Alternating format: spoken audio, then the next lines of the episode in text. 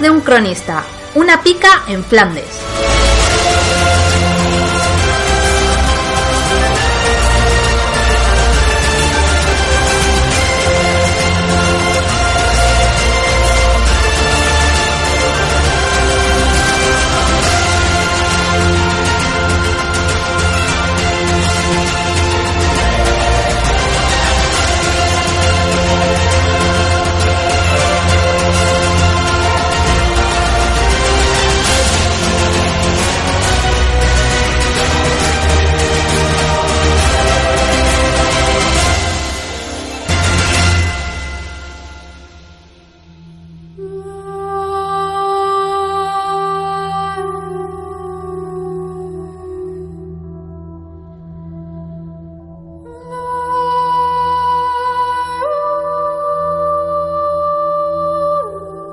Capítulo 12. El nacimiento del tercio maldito. Las crónicas del vizcaíno.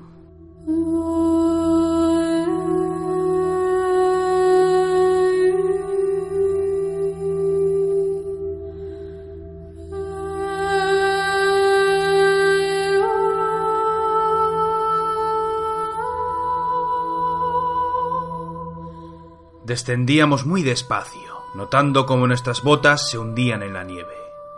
El viento helado nos golpeaba desde poniente. El cielo estaba cubierto por una gran capa de nubes grises. A medida que nuestra marcha progresaba, descubrimos cómo las colinas que rodeaban el valle se mostraban imponentes. Algún árbol pelado que otro, pero poco más. La nieve lo cubría todo. Un pequeño riachuelo a nuestra diestra que ni siquiera éramos capaces de ver. Sentía la mirada de mi primo, fija en nuestras cabezas. Divertido y ansioso por ver el desenlace de tamaña escena.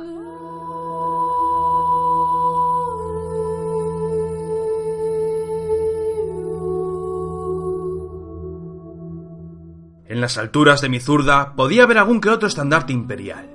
Entre ellos se destacaban los retales de las fuerzas licenciadas del tercio de Cerdeña. En total no llegaban a 300 hombres. Con ellos iba el bagaje, sirvientes y carretas, además de algunas bestias de tiro. Las picas por lo alto a la espera, ninguna pieza de artillería a la vista. Aguardaban nerviosos sin saber cómo actuar.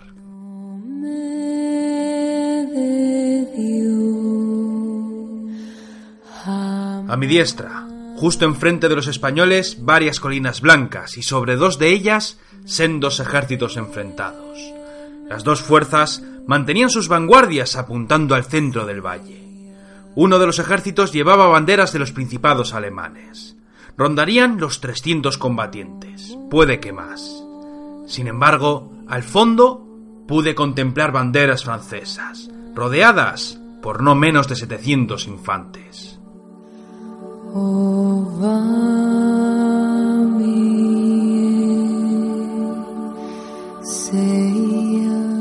Las lanzas lo cubrían todo. Algo de caballería, pero poco más. Y por fin, dentro del valle, a unas varas de distancia, estaban los míos.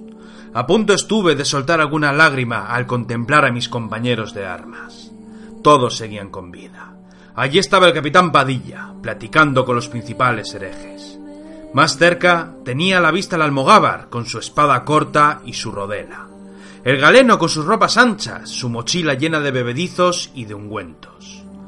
Olivar y los valientes de Mulberg, aquellos héroes siempre leales a nuestra causa. El joven Manuel de la Rosa, con la daga de Vicente Perales en los riñones y su viejo tambor apoyado sobre la cadera. Y en medio de todo el grupo, una luz, unos ojos pálidos como el suelo que pisábamos. Allí, entre todos, estaba Celia, la asesina, aquella que nos había metido en una trampa mortal. La odié en su día, pero ahora, habiendo tenido tiempo para pensar en nosotros, supe que yo habría hecho lo mismo, pues aquel infante que ella llevaba en su pecho, cubierto por varias telas, no tenía ninguna culpa. Todos me miraban con asombro, acaso pensando que había muerto en el puente. Fui uno a uno saludándoles a todos, y cuando me acerqué a donde estaba la asesina con el niño, solo pude decirla que lo sentía. Ella lloró con mis palabras, abrazándome como nunca antes lo había hecho. Cuando nos separamos, la criatura que llevaba en el pecho me miró con curiosidad, hasta lanzarme una sonrisa de oreja a oreja. El nubio nos apartaba de mi lado. Después crucé el trecho que nos separaba de los jinetes y el capitán Padilla.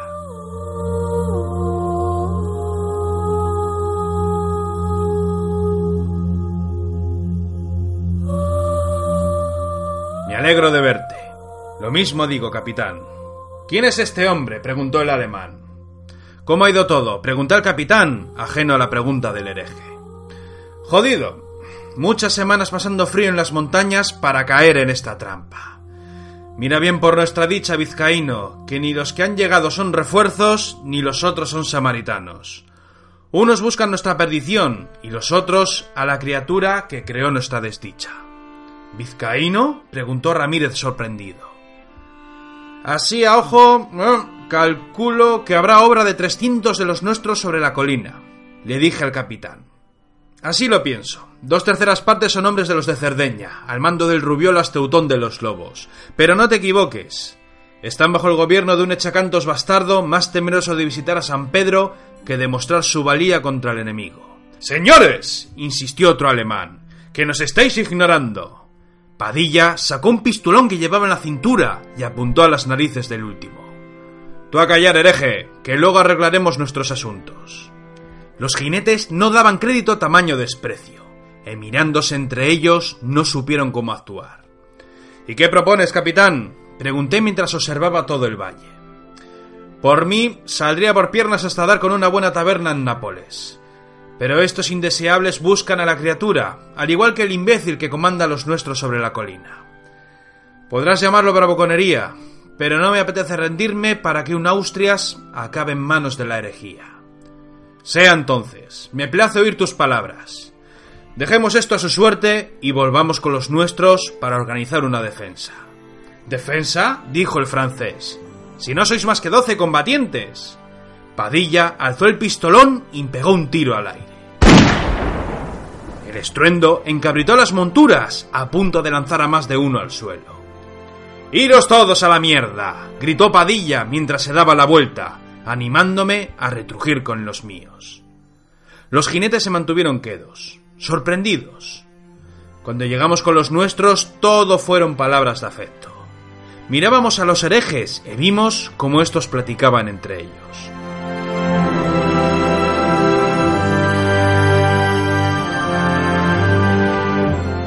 Será cuestión de tiempo que ambas fuerzas se unan, dijo el almogávar. ¿Tú crees que lo harán? preguntó Olivar. Lo mismo acaban enfrentándose entre ellos.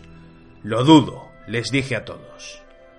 En cuanto a los imperiales desciendan de la colina para luchar con nosotros, los herejes van a formar una alianza. ¿Y por qué crees que se jugarán el pellejo para luchar en el valle? preguntó Lucas Santos. Pues porque son soldados de los tercios.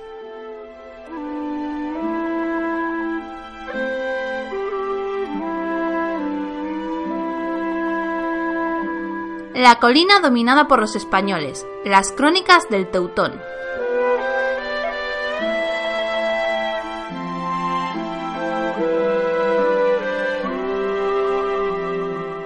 Los hombres agolpaban conmigo. Todos mirábamos el valle. Dos hombres habían descendido y varios de los nuestros juraban que uno de ellos era el vizcaíno, pues lo habían conocido en batalla cuando Hemmingen. Los de Cerdeña andábamos nerviosos, dudando sobre las intenciones del capitán recién llegado. Este discutía con Luis, su sargento, mientras su compañía esperaba incómoda. Yo no lo sabía entonces, pero Félix había sido sobornado por el sargento Luis González, el cual trabajaba para la princesa de Éboli.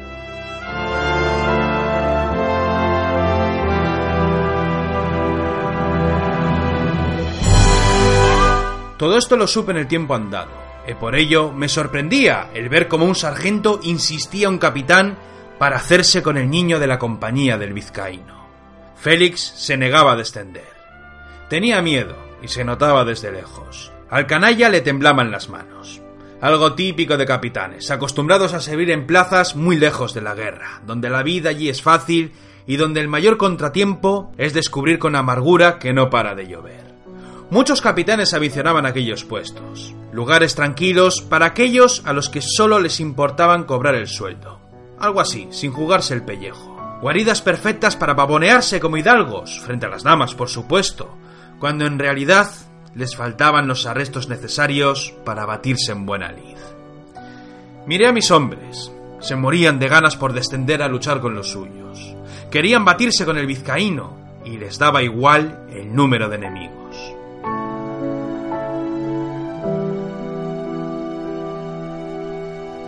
Pues bajamos, nos matamos a todos y nos vamos con el niño, le dijo Luis con tono desesperado.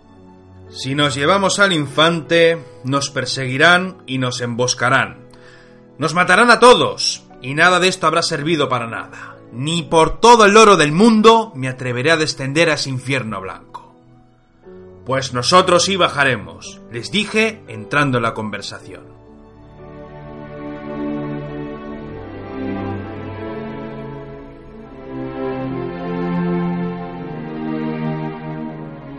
A mi espalda estaban todos mis compañeros de armas.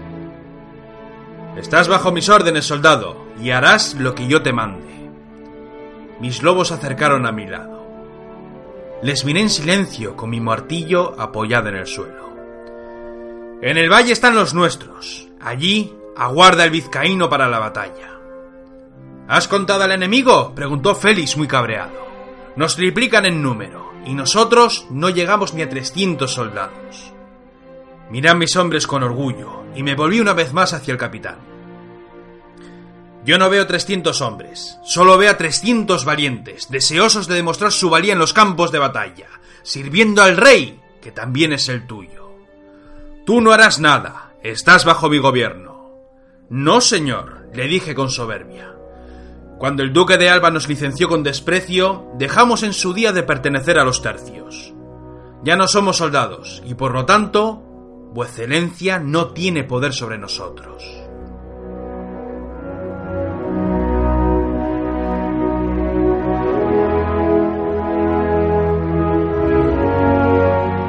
Fue entonces cuando Luis dio unos pasos a la retaguardia. Félix no dudó y sacó una enorme pistola de la cadera. Estaba cargada y la apuntó a mis narices en un último acto de cobardía. Ni dudé. En cuanto vi el cañón del arma, alcé mi martillo con ambas manos, aplastando la cabeza del miserable que fue directo al suelo. Escuché un gemido, y entonces surgieron mis lobos que comenzaron a despedazarle el rostro y la garganta. Luis hizo amago de hacer lo propio, y en cuanto levanté mi martillo hasta rozar su nariz, el canalla detuvo el gesto. Vuecerencia sabrá qué debiera hacer en aquesta situación. Mas yo me veo en la obligación de aconsejarle, sargento, que por muy curtido que se precie, si hace el menor movimiento, haré uso de mi martillo, y mis lobos solo tendrán que lamer el suelo para devorarlo.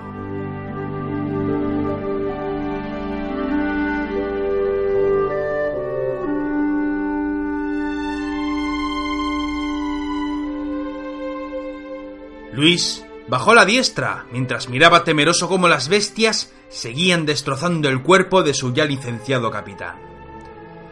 Si quieres luchar, ven con nosotros, le dije bajando el arma. Si prefieres huir, nadie te lo impedirá. Esto va para todos vosotros. Todo aquel que quiera descender al valle y luchar junto al vizcaíno, que venga conmigo. El que decida que aprecia tanto su vida como para volver con el rabo entre las piernas, que lo haga pues en el campo de los valientes no hay sitio para hombres temerosos. Ahora, en marcha.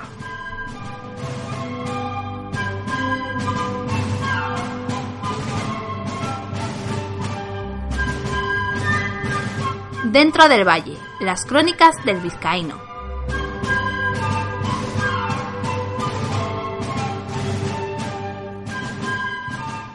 ¿Qué hacen los herejes? Preguntó Antonio Mejías, al ver que estos se sobresaltaban y retrujían a galope a sus líneas de batalla. Entonces volvimos los ojos a la colina que teníamos detrás.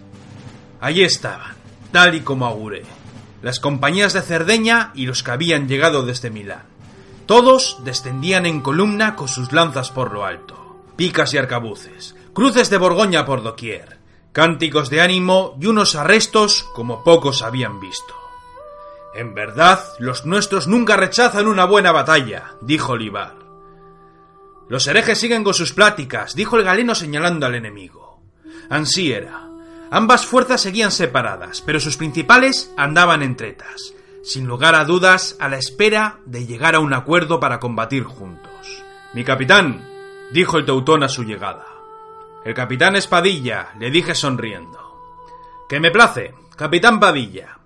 He aquí a las compañías restantes del tercio viejo de Cerdeña y de Milán. Todos y cada uno de nosotros estamos bajo sus órdenes. Hagamos un consejo de guerra, dijo Padilla mientras dibujaba unos surcos en el suelo. Nos reunimos con el Teutón, el Almogávar, Olivar, el Galeno y la Asesina.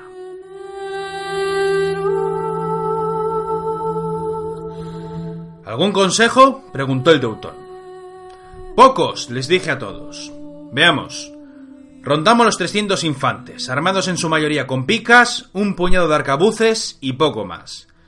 Ni artillería ni caballería. Ellos nos triplican, pero algo me dice que nunca han sido fogueados en los campos de batalla frente a los tercios. Somos tercos y estamos cabreados. Esa será nuestra ventaja. Si los herejes se unen como uno solo, Podrían rodearnos, explicó Padilla, formando unos cuadros en la nieve. Si el principal de la tropa es un poco listo, no usará la poca caballería que dispone. La guardará para usarla en el momento en que nos rompan y toquen a degüello. Entonces nos matarán a todos. ¿Y qué sugieres? preguntó Olivar. Tenemos que ser un muro.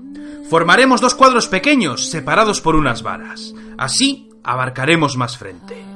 Hay que ser muy tercos, hay que ser pesados hasta la saciedad y sacarlos de quicio. Tenemos que cabrearles para que usen su caballería. Es caballería ligera, apuntó el almogávar. No pueden entrar en un cuadro cerrado, y lo único que harán será servir de blanco para nuestros tiradores. Así es, lo único que podemos hacer es resistir, luchar como unos cabrones hasta las últimas consecuencias. Si logramos que llegue la noche, podremos escabullirnos. ¿Lograremos en tan tercos? preguntó el galeno. La batalla puede durar ocho horas hasta que llegue la noche. Hay una forma, les dije a todos. ¿Y qué sugieres? preguntó Padilla. Llamar al honor de los valientes. Almogávar, ven conmigo. Lucas Santos, sigue siendo nuestro abanderado. Trae la tela.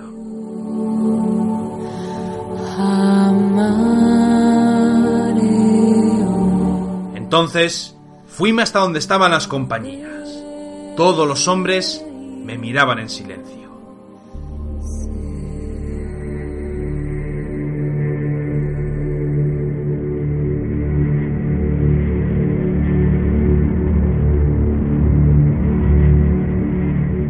He aquí que muchos ven varias compañías de infantes.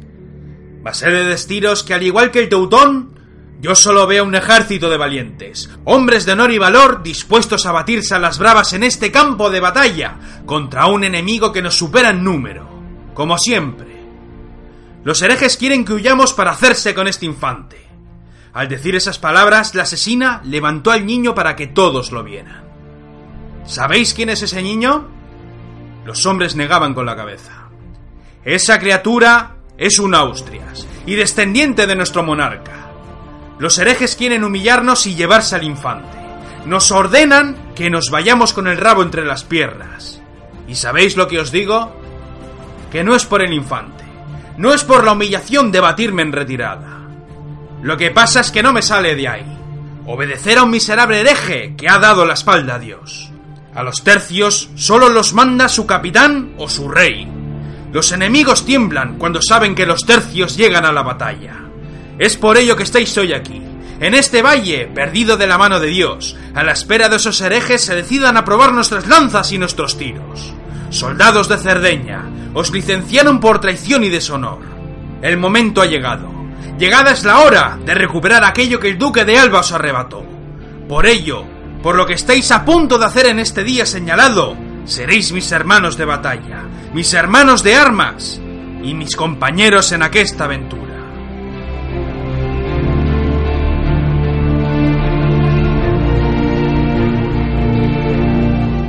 Ese preciso instante, Lucas Santos alzó el estandarte de la compañía de los almogávares.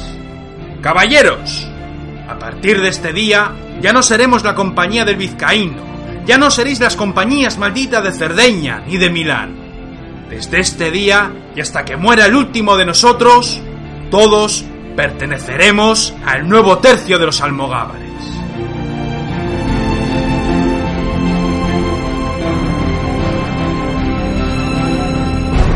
Y entonces sucedió.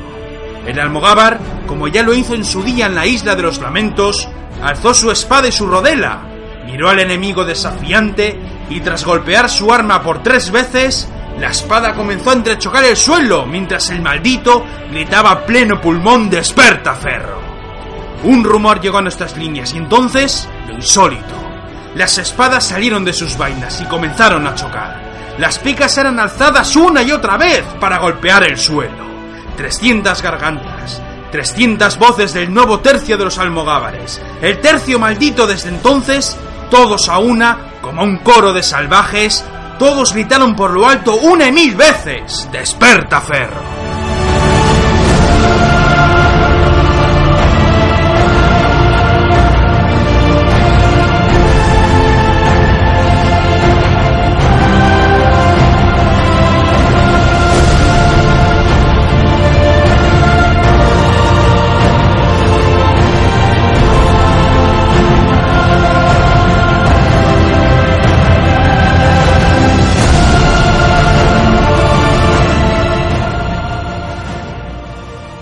Las crónicas del galeno.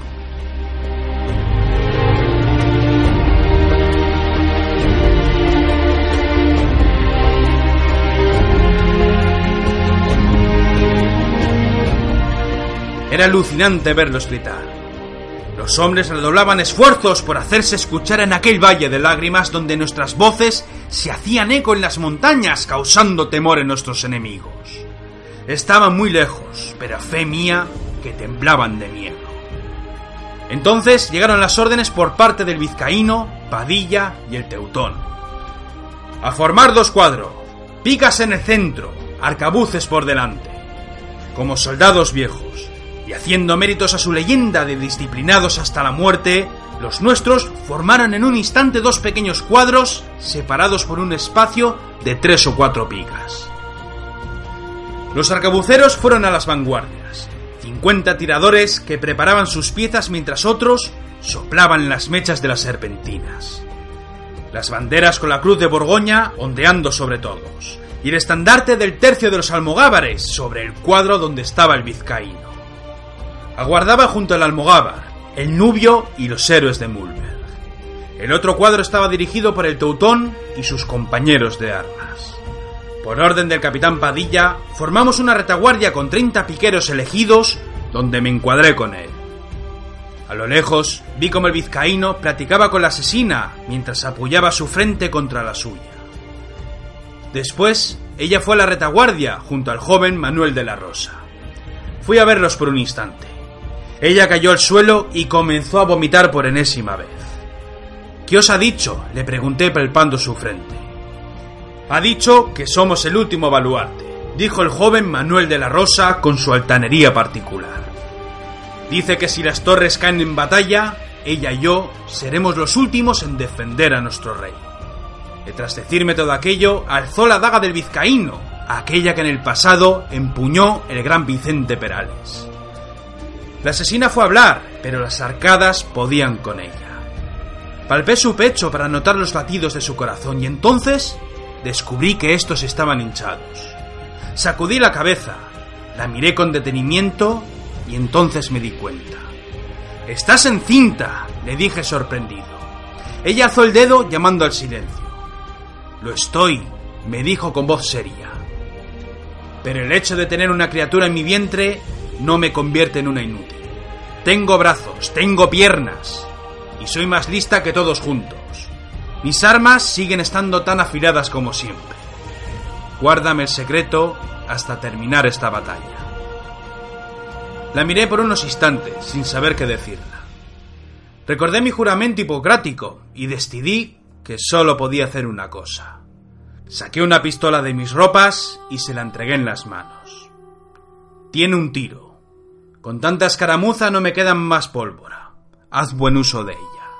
La asesina me sonrió. El joven Manuel de la Rosa miró la pistola con deseo, pero aún era muy joven para alzarla.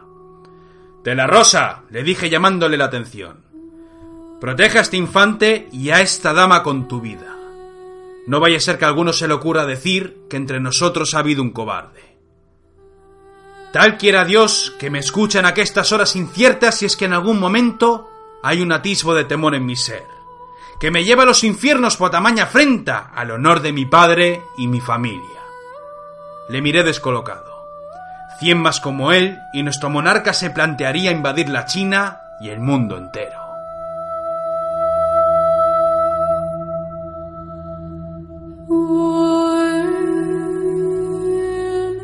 El campo de batalla. Las crónicas del vizcaíno.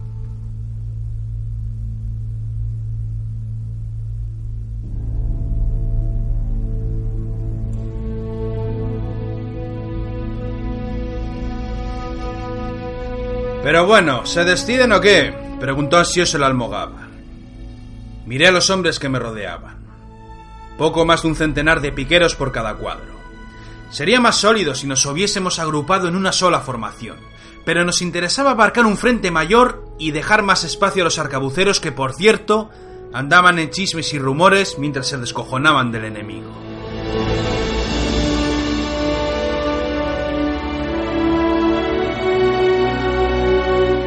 Entonces, vimos a los herejes comenzando a formar a lo lejos. Al principio eran movimientos caóticos, buscando maniobrar sobre la colina en lugar de variar las formaciones en la misma llanura. Bisoños, decían los hombres de mi retaguardia mientras se reían de ellos. Pero ya sabrán disparar un arcabuz, dijo otro, antes de escuchar un descojono monumental. Hasta los del cuadro vecino se reían soltando barbaridades. A ver, que alguien les explique que la pica se usa por donde pincha. Oye, ¿y si rezamos un poco? ¿Por nuestras almas? No, joder, por las del enemigo. Risas y más risas. Historias que no se cuentan, pero que se sucedían en todas las batallas. Comentarios jocosos, dispuestos a hacernos olvidar de la sangrienta jornada que nos esperaba.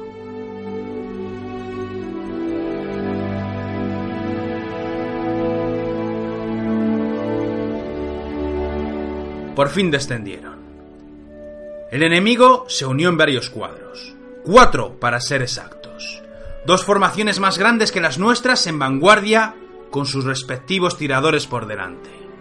Otros dos cuadros más pequeños en los flancos, dispuestos a la larga para caer sobre nuestros lados. Por detrás, capitanes, principales con muchas plumas en la cabeza y el grueso de la caballería, que serían unos 40 o puede que 50 jinetes. Avanzaban lanzando algunas gritas para darse valor en la batalla. En nuestras líneas solo se escuchaban risas que lentamente fueron apagándose. Llegó el momento del silencio. Todos aguardábamos con la boca cerrada. Los tercios no necesitaban palabras de ánimo ni arengas para darse valor los unos a los otros. Todos conocían su oficio y a fe que lo iban a demostrar. Los herejes abrieron fuego. Las balas silbaron. El humo comenzó a surgir en la vanguardia enemiga. No vimos ni una sola bala. Estarán muy unidos por su fe, contraria a la de Roma, dijo Olivar. Pero esos canallas no tienen muy claro el oficio de las armas. Siguieron avanzando. Los tiradores cebaban sus armas sobre la marcha y comenzaron a disparar a su aire. El tronar se repetía. Las balas seguían silbando hasta que una de ellas golpeó la punta de una pica. Llegada era la hora, y los nuestros alzaron sus armas, apuntaron con mucho tiento antes de abrir fuego.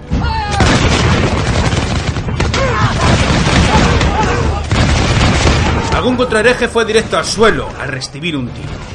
Los nuestros volvieron a preparar sus arcabuces y comenzaron, al igual que el enemigo, a disparar por su cuenta y riesgo.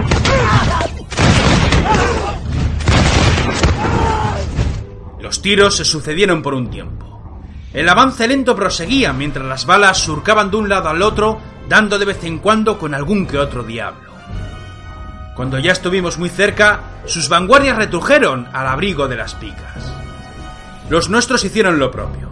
Los arcabuceros escabulleron entre las picas y comenzaron a cebar sus armas.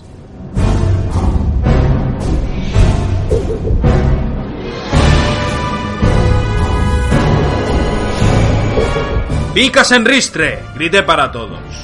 Las lanzas descendieron. Un muro de madera y de aceros apuntando a la guerra. El enemigo hizo lo propio y el avance se hizo aún más lento. Los herejes iban paso a paso. Podíamos vernos las caras. Los aceros estaban cada vez más cerca y en cuanto las puntas comenzaron a rozarse, los hombres de las vanguardias comenzaron a lancear a placer buscando cuerpos que mutilar. Era una agonía sentir los primeros envites de las batallas.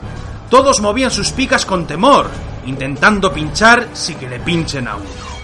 Apenas si había contactos. La mala guerra que lo llamaban. Coseletes de vanguardia que se desvivían por matar al contrario, pero por mucha armadura que llevasen encima, lo cierto y verdad es que hasta que un bando no entraba en una guerra seria, aquello se hacía eterno. Por fin hubo movimiento. Los herejes comenzaron a animarse, y lentamente iban acercándose, jugándose la vida para que las picas se llevasen el protagonismo en la batalla. De súbito, docenas y docenas de lanzas comenzaron a alzarse en el aire con más energía. Los lances se repetían y no fueron pocos los que fueron atravesados por las puntas de las picas. Los arcabuceros, ansiosos de cobrarse alguna vida, se deslizaron por el bosque de lanzas y correteando casi de cuclillas, avanzaron muy apercibidos buscando las piernas y los vientres del enemigo.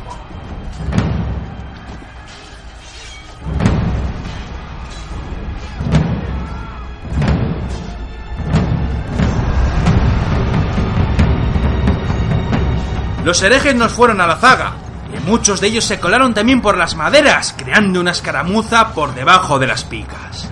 Entonces comenzó el empuje.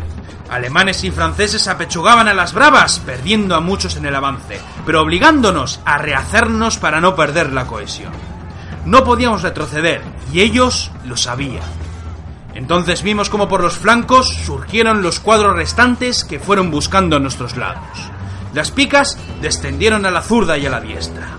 Los tiradores pegaban tiros entre los huecos que tan cerca como estaban, rara era la ocasión en la que errasen el tiro. Al final, los dos cuadros estaban rodeados por dos frentes, defendiéndose con uñas y dientes, vendiendo muy cara la vida, por orgullo y porque para la mayoría poco o nada tenía que perder, salvo el honor.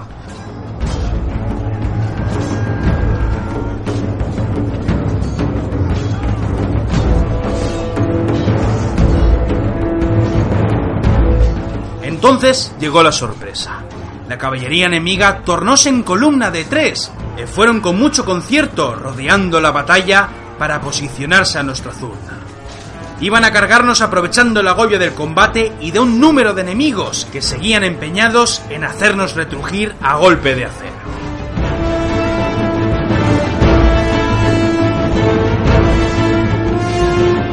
Las crónicas del capitán Padilla.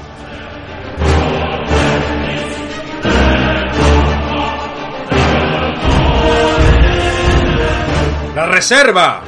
A mí los hombres de la reserva, que los herejes buscan flanquearnos.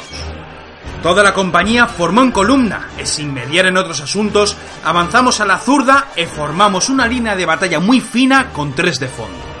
Las picas seguían en lo alto.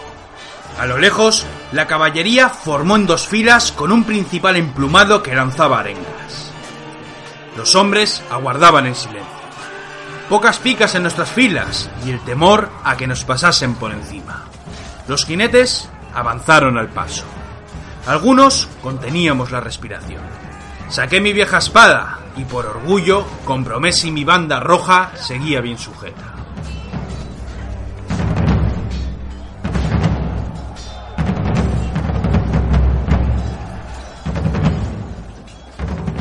Entonces le vimos.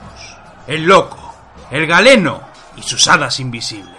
Aquel personaje se adelantó a la formación, dejando caer sus harapos.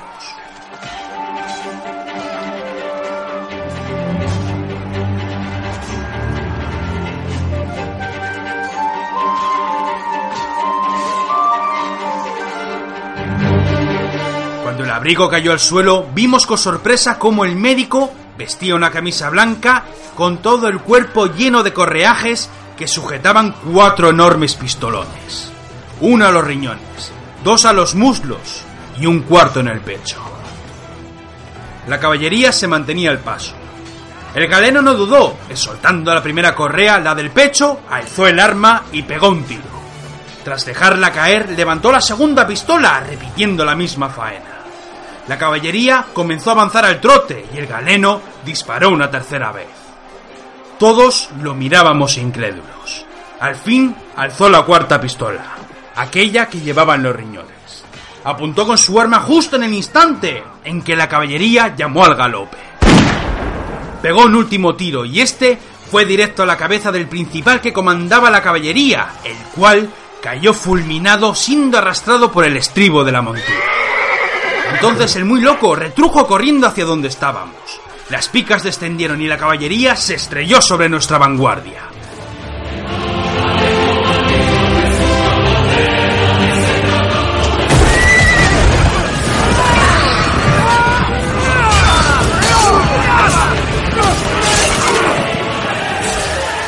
Varios caballos fueron atravesados. Algunos jinetes volaron por los aires o se estamparon con las maderas, siendo empalados en un instante, rompiendo la mayoría de las lanzas.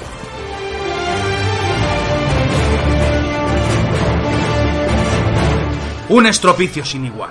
Caballos y hombres cruzando a nuestro alrededor intentando matarnos desde las alturas. Me volví para ver cómo más de 20 caballos y jinetes yacían en el suelo lamentándose por las heridas. Teníamos algún que otro muerto, pero poco más. ¡A mí! grité a todos, que la batalla solo acaba de comenzar. Los hombres volvieron a sus puestos de combate. Las lanzas apuntaron a la Cantaño, fue nuestra retaguardia. Los jinetes se reagruparon, asaltados por las dudas. Si el principal que los comandase no sabían cómo actuar. Esta es la mía, pensé para mis adentros. ¡Al avance, mis valientes! Que solo los cobardes dudan en un momento así. Todos nos envalentonamos en con mucho tiento y sin perder el juicio ni la disciplina, mantuvimos el porte y la formación mientras avanzábamos buscando el combate. ¿Cuál fue nuestra sorpresa cuando los jinetes dieron media vuelta y huyeron a galope tendido abandonando el campo de batalla? No nos lo podíamos creer. ¡Galeno! Estás loco, le dije para que todos me oyeran. De loco nada, mis alas velan por mi dicha, y me dicen que saldré de una pieza en aquesta batalla. Sin embargo, tú saldrás bien jodido de la contienda, pero eso forjará tu fama. ¿De qué me estás hablando? Tú pierde temor. Vayamos a apoyar a los nuestros, pues la batalla está aún por decidir y mis galchagorris están guiando a nuestros refuerzos. ¿Qué refuerzos? Tú ya lo verás, vamos para allá.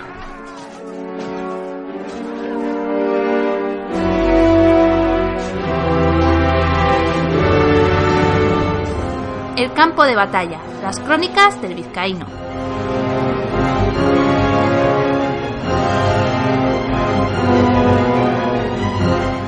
Diez que nos las veíamos y deseábamos por mantener el orden y la disciplina.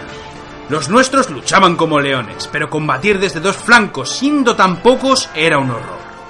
Los herejes presionaban con mucho empeño, sin demasiada prisa. Se sabían vencedores y esperaban pacientes para recoger la cosecha. El almogávar y los de Mulberg andaban en su salsa. Luchaban tenaces y valientes acuchillando como soldados viejos, empeñados en degollar a los principales que mandaba la tropa enemiga. Lucas Santos seguía en pie, en el jodido centro de la formación, sosteniendo la bandera del tercio mientras empuñaba con la diestra una toledana ya muy mellada por las contiendas. Tenía un balazo en el hombro. La sangre corría copiosamente, pero el tipo seguía ahí de una pieza. Su deber era evitar que el pabellón cayera en manos enemigas, y a fe mía que lo cumplía rajatabla. Los dos cuadros que nos flanqueaban estaban estirando sus líneas, abarcando tanto frente que sus vanguardias comenzaban a rozar nuestra retaguardia. Los muertos se amontonaban por doquier y no éramos capaces de recoger a los nuestros. Las dos formaciones comenzaban a temblar, no por el cansancio, sino por la falta de efectivos. No había pica que no estuviera apuntando a los cielos. No quedaban balas que disparar. Y para entonces la mayoría ya casi estábamos sin voz de tanto gritar.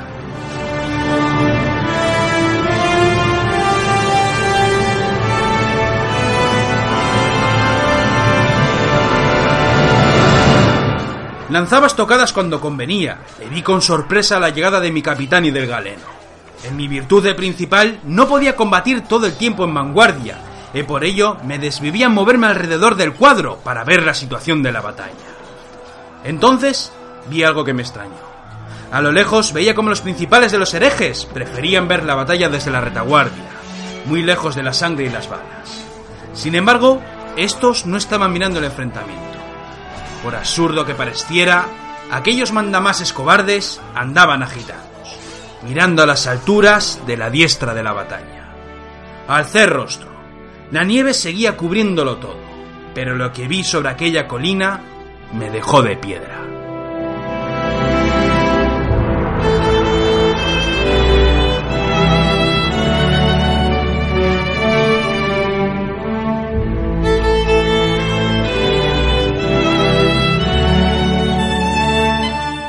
La colina, las crónicas de Álvaro Gil Falcó y su caballería de coraceros a caballo.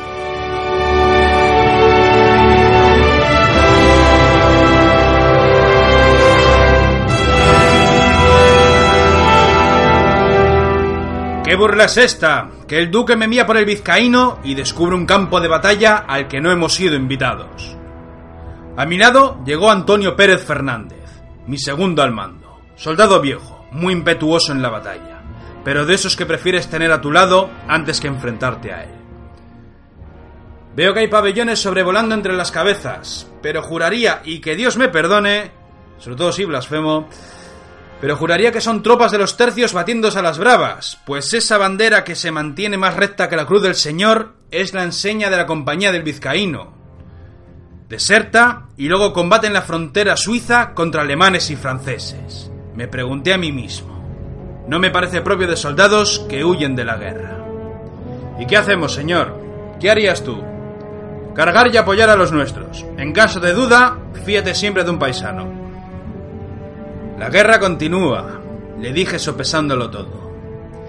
Y he de decir que siempre dudé de nuestra misión, pues me resulta insólito que el vizcaíno desertara porque sí. Si ahora combaten aquí abajo, será por una buena razón. Nos conocimos en la jornada de San Quintín.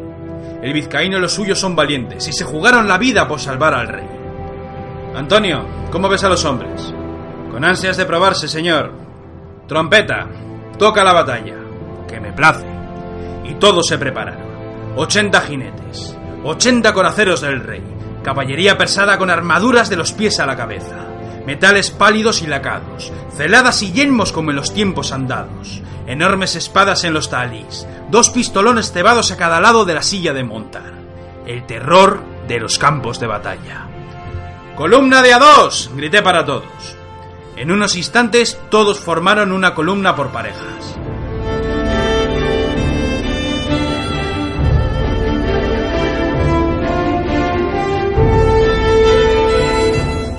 Crónicas del Vizcaíno.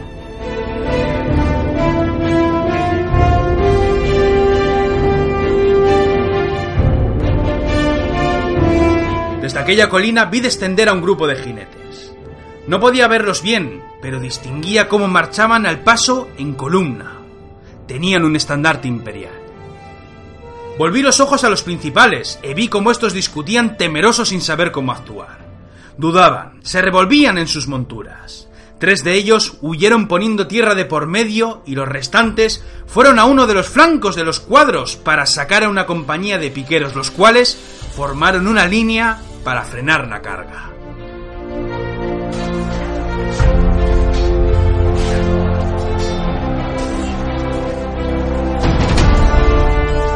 Los jinetes, coraceros sin lugar a dudas, marcaban el paso con mucho orden y del paso fueron al trote.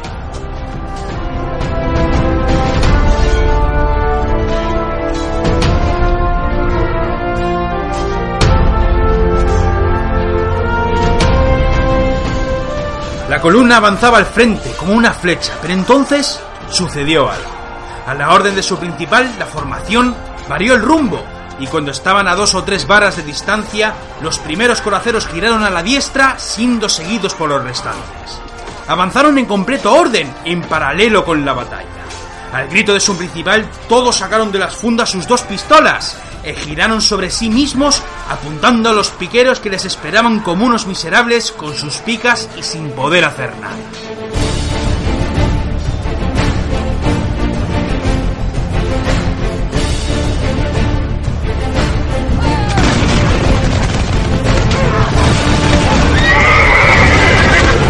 Entonces comenzaron los tiros. Por grupos, a medida que la columna surcaba el campo de batalla, los jinetes, usando ambas manos para blandir las pistolas, comenzaron a abrir fuego a bocajarro sobre nuestros enemigos. Aquel espectáculo iba dejando un sinfín de heridos y muertos a su paso. La columna seguía el avance, y para cuando el último acabó de disparar, el flanco alemán quedó hecho trizas.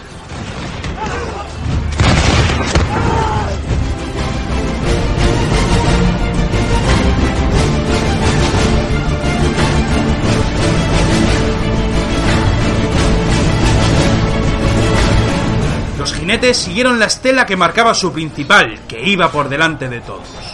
Comenzaron a girar una vez más a la diestra. Me fijé en que los caballeros estaban cebando de nuevo sus armas, mientras sus monturas volvían a caminar al paso. Cuando las volvieron a cebar, alzaron una vez más sus armas con ambas manos y volvieron al trote, manteniendo el giro avanzando hacia la diestra. Estaban girando, como el círculo cántabro en los tiempos andados, o muy similar a la formación de caracola que hacían en los grandes enfrentamientos. La columna al completo siguió girando sobre sí misma, trazando un círculo perfecto, hasta que volvieron a avanzar en paralelo contra el cuadro enemigo para volver a abrir fuego por una segunda vez.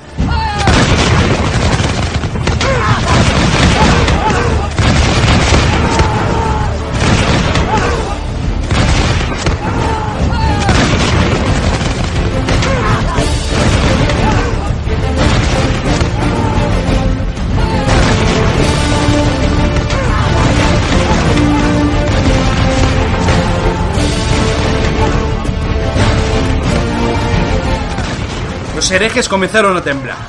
Los nuestros, gracias al apoyo de los coraceros, mantuvieron el temple y la disciplina hasta tal punto que llegado el momento, por muy superados que estuviéramos, fuimos nosotros los que comenzamos a empujar en el campo de batalla. Un cuadro, el más resentido por los tiros, se rompió al descubrir que los jinetes volvían a cebar sus armas. Las formaciones comenzaban a romperse, y los gritos del degüello comenzaron a escucharse por toda la línea.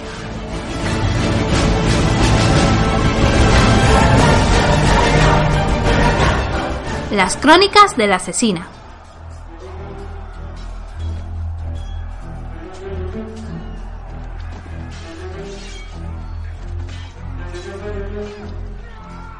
Atándome de nuevo las telas, sostuve al infante contra mi espalda, notando cómo su cabeza sobresalía tras mi hombro zurdo.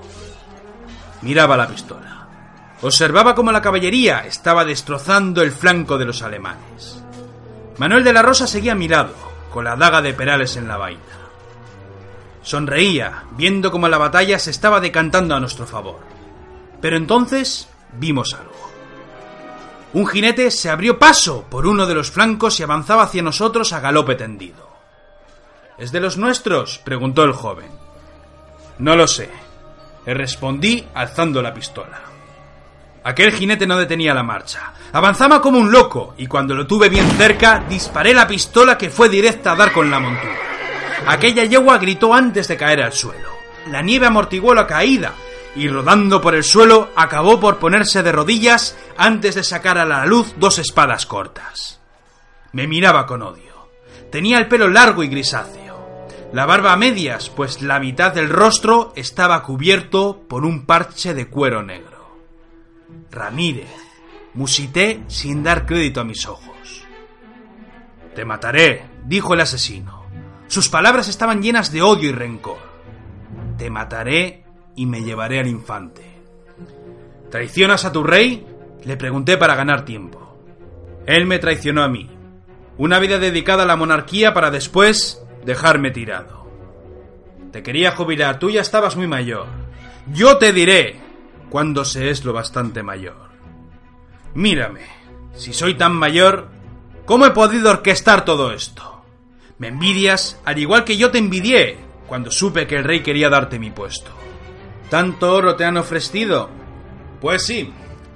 La princesa es muy generosa con sus activos, dijo una voz a mi espalda. Era un hombre con pintas de soldado viejo. ¿Y tú eres? Luis González Ayer. Solo quiero al niño. No te metas, gritó el asesino.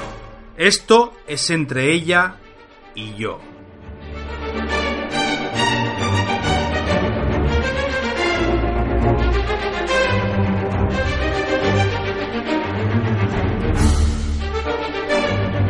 Los dos comenzamos a girar. Nos medíamos, como teníamos por costumbre. Saqué mis dos dagas curvas. Nos fuimos acercando. Estaba muerta de miedo. Tenía al infante sujeta a mi espalda. Un mal gesto y todo terminaría. Los dos comenzamos a realizar varios lances. Algunos acercamientos con algún ataque que otro. Nos íbamos probando hasta que el maldito hizo un mal gesto solo para golpear con su piel la nieve virgen que fue a dar en mi rostro. Fue un instante, un momento de nada que pudo significar una vida. Bloqueé uno de sus tajos, pero el segundo fue de lleno a mi costado zurdo. La sangre tiñó la nieve. Caí al suelo retorcida del dolor dejando caer mis armas.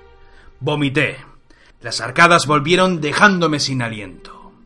Ramírez fue a darme el golpe de gracia y entonces Manuel de la Rosa se puso entre los dos, sujetando la daga de Vicente Perales con ambas manos.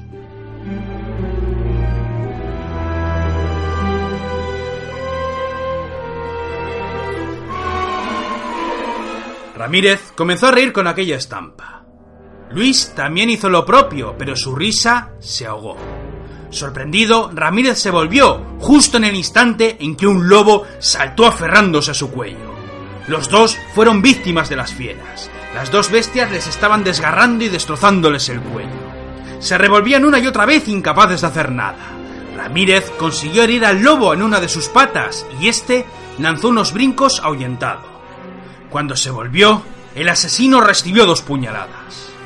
Una en el vientre, por parte de Manuel de la Rosa, y otra en el pecho, donde le metí dos palmos de acero con las pocas fuerzas que me restaban. El maldito nos miró con los ojos desorbitados, incapaz de creer que lo hubiésemos dado muerte. Has olvidado un detalle, le dije acercando mi boca a su oído. Los lobos del Teutón son capaces de oler a los herejes. Y tú, maldito, has estado con tratos con los hugonotes. Despídete de este mundo y saluda al diablo en el infierno.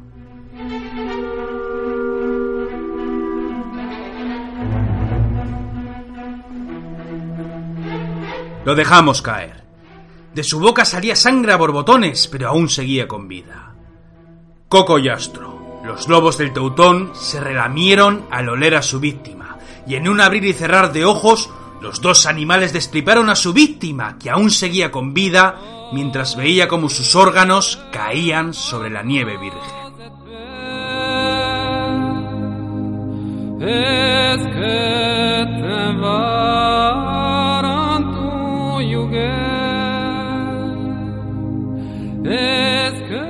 Unas horas después, las crónicas de Manuel de la Rosa.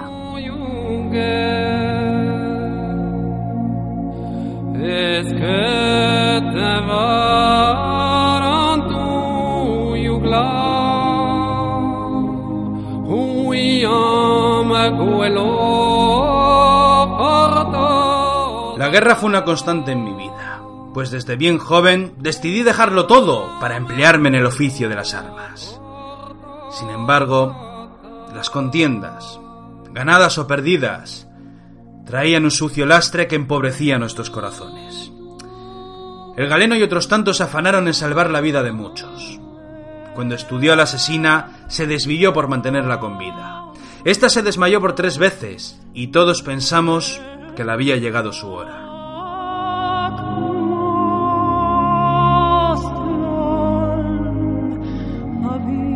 Sobre el campo, la mitad de los nuestros habían perecido.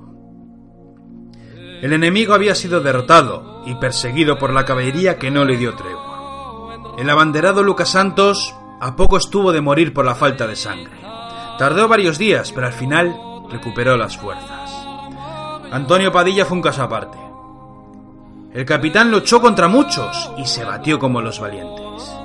Pero su brazo fue cercenado por una alabarda a la altura del codo. El galeno hizo algo que nos sorprendió a todos. Curó la herida con vino, cosió muchas venas y al final llegó a terminar de coser incluso la carne. Las fiebres fueron terribles, pero días después, y para asombro de todos, el capitán volvió a la vida.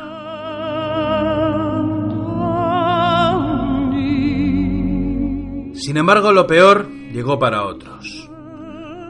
La inmensa mayoría de los que estábamos allí teníamos nuestros cuerpos llenos de golpes y de cortes. Cuando dimos con el vizcaíno, lo descubrimos de rodillas. Estaba lleno de heridas. Estaba vivo, pero lloraba amargamente. A su alrededor, el novio yacía muerto con una pica, atravesándolo de lado a lado.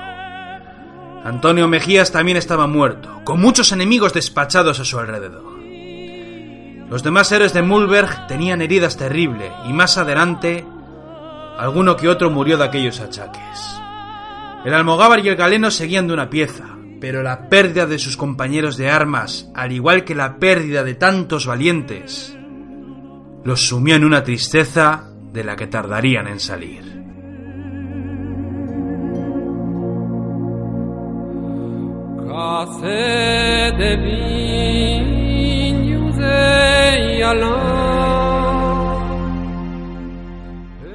Madrid, unos meses después. Las crónicas de Álvaro Gil Falcó.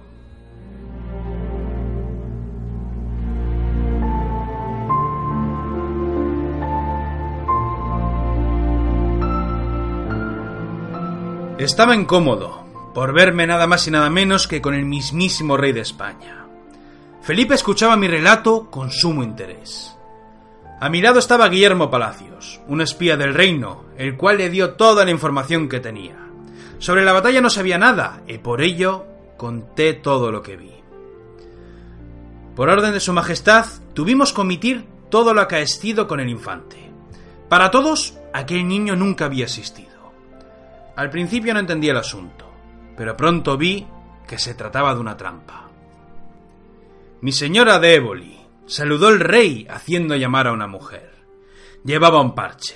Era morena y muy, muy guapa. La mujer más hermosa que había visto en mi vida. La princesa vino a nuestro encuentro y se sentó con nosotros.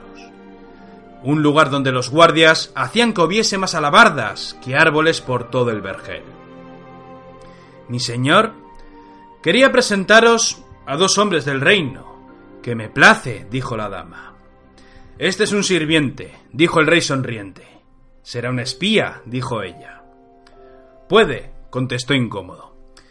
Y el otro es un capitán de caballería. Ha logrado muchas victorias allá en Flandes. Que me place ver y saber que los hombres valientes velan por el reino. Muchas gracias, mi señora, respondí con timidez. Felipe se adelantó. Veréis, aunque no es propio de mujeres, en nuestra última charla dejasteis patente que erais muy ducha en las lides de la política extranjera, además de los conflictos militares. Me sonrojáis, mi rey. Vuelvo a contar toda la historia, Falcó. Eh, por favor, no omitas nada que no sea importante. Volví a relatar la historia sin hablar del niño. Le hablé de la batalla, del vizcaíno y de los suyos. De cómo fundaron sin bula y sin precedentes un tercio ajeno al rey. Cuando el monarca supo que el vizcaíno había formado el tercio de los almogávares sin su permiso, le entró un poco de risa. La princesa Déboli escuchaba en silencio sin abrir la boca. ¿Y qué pasó después? preguntó el monarca. Tras curar las heridas nos volvimos a Milán y desde allí a Génova. ¿Huyeron? preguntó la princesa. Oh, no, mi señora, veréis. La asesina embarcó en una nave tras despedirse de todos. Y los hombres restantes, a ver cómo lo digo, se dejaron capturar por los hombres del rey. ¿Y el niño? preguntó la dama. ¿También embarcó? ¿Qué niño? preguntó el monarca. No hay niños en esta historia, es más. Los campos de batalla no son para niños. La dama se sonrojó. El rey hizo una mueca. La había descubierto. No tenía pruebas, pero se la había adelantado tal y como había calculado.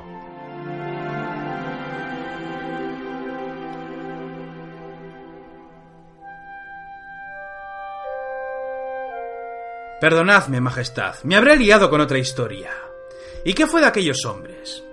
Bien, pues como dije antes, mm, se dejaron capturar. Juran que son leales al rey, que el tercio está a su servicio para lo que el rey quisiere, y que aguardarían sus órdenes siempre y cuando... como lo digo. El rey otorga una paga a las familias de aquellos que murieron en batalla. Habráse visto, dijo la dama. Sosegaos, dijo el monarca. Todo lo referente a esta batalla debe ser borrado. Ahora no tenemos tiempo para abrir otros frentes con los alemanes y con los hugonotes. sobre todo viendo la que se está preparando contra el turco. Muy bien, señor, respondió Palacios. ¿Y qué hay de esos hombres? preguntó la dama alterada. ¿Qué hombres? El vizcaíno y los suyos. Sus palabras daban fe que en verdad buscaba venganza. Esos hombres desertaron, fundaron un tercio sin vuestro consentimiento.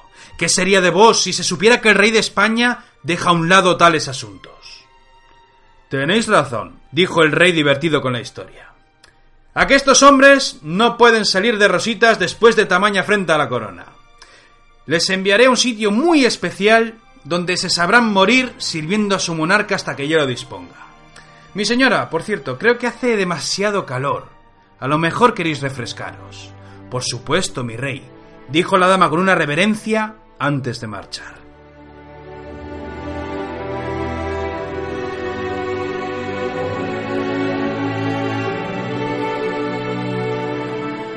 Cuando la perdimos de vista, el soberano se volvió hacia nosotros. Palacios, habla con quien tengas que hablar y procúrales a las familias de los muertos una pensión de soldado por 20 años, acorde al servicio prestado. Así se hará, dijo el asesino sonriendo. ¿Queréis saber qué fue del infante? Le pregunté al soberano a sabiendas que me la estaba jugando. Sosegaos. En lo que a mí respecta, en aquesta historia no hay más niños que el joven de la tambor. El de la rosa, ese, sí. Solamente había ese niño. Y caí del tercio, digo, del tercio no, de la compañía del Vizcaíno y los de Cerdeña, las compañías. Tendrán su justo castigo sirviéndome hasta que lo considere. Además, sé de un lugar donde me serán más útiles que pudriéndose en una cárcel. ¿Y dónde es ese lugar, mi señor?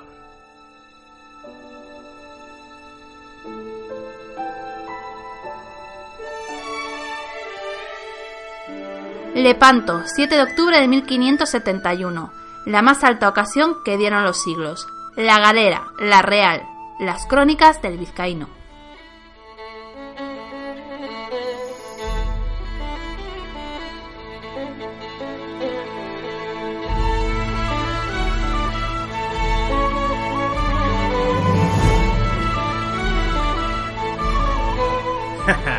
Siempre sonríes antes de una batalla, vizcaíno. Cuando me volví, descubrí al hermanastro del rey, don Juan de Austria. No sonrío por la batalla, mi señor. ¿Y entonces por qué sonríes, vizcaíno? Pues porque anhelo regresar a mi tierra algún día. Los recuerdos, ya sabéis. ¿Te espera alguna dama? Me preguntó jocoso, pues ambos nos llevábamos de maravilla. Así es, mi señor. Me espera una hermosa dama y una criatura que ya habrá nacido y a la que podré llamar mi hijo.